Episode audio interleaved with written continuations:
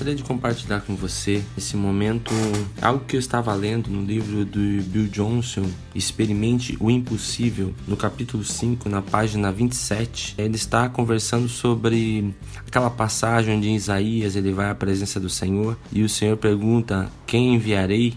e ele fala: Eu irei, envia-me. No segundo parágrafo, ele fala o seguinte: A adoração é um mistério supremo. No entanto, muitas vezes me deparo com pessoas que se consideram grandes adoradores, mas não fazem nada fora dessa atividade. Eu questiono a experiência de qualquer pessoa que diz que encontrou o Senhor, mas não está disposta a servir. É interessante isso, né? E, bem propício para o nosso tempo de hoje. Então ele diz que quando Isaías vai à presença do Senhor, ele é compulgido a fazer algo. O Senhor fala: estou procurando alguém para entrar na brecha. Ele fala: Senhor, é eu, é, eu quero, eu quero participar. Ele entende que ele foi tão abençoado por estar na presença de Deus, que ele precisava fazer algo. Então, quando ele sentiu a necessidade, ele estava disposto a servir, porque a verdadeira adoração nos leva mais próximos de Deus e nos traz o desejo de agradarmos e fazermos a vontade dele. Ele também no livro ele conta algo que é muito interessante. Ele fala que é como se você fosse convidado para uma grande festa de um homem muito rico, você usufruísse de tudo aquilo que aquela festa tem, mas você nunca chegasse perto daquele homem para você saber a vontade dele,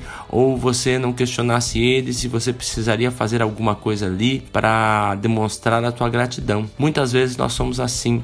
Hoje nós vivemos um tempo em que muitas pessoas estão viciadas na presença de Deus, na adoração, e isso não tem refletido num coração de servo. Muitas pessoas se fecham na adoração, como louvor, né, é, naquele momento público, mas não entendem que esse não é o nosso chamado. A adoração é um privilégio que nós temos de entrar na presença do Senhor, no Santo dos Santos e sentirmos a sua presença. Mas isso implica em eu ter uma vida que condiz com a vontade do coração de Deus, com aquilo que bate forte no coração de Deus. Então essa passagem do livro me chamou muita atenção e eu creio que nós precisamos refletir nisso. Será que nós temos sido verdadeiros adoradores, aqueles que chegam à presença do Senhor, que sentem o coração do Senhor e que se disponibilizam, dizem: Senhor, eis-me aqui, envia-me para que o Senhor concrete a sua vontade na vida? Pense nisso. Como é que tem sido a sua vida de adoração? Ela tem sendo apenas um ato no domingo ou em alguns momentos especiais? Ou ela tem refletido em atitudes práticas no teu dia a dia? Deus te abençoe e que você tenha um bom dia.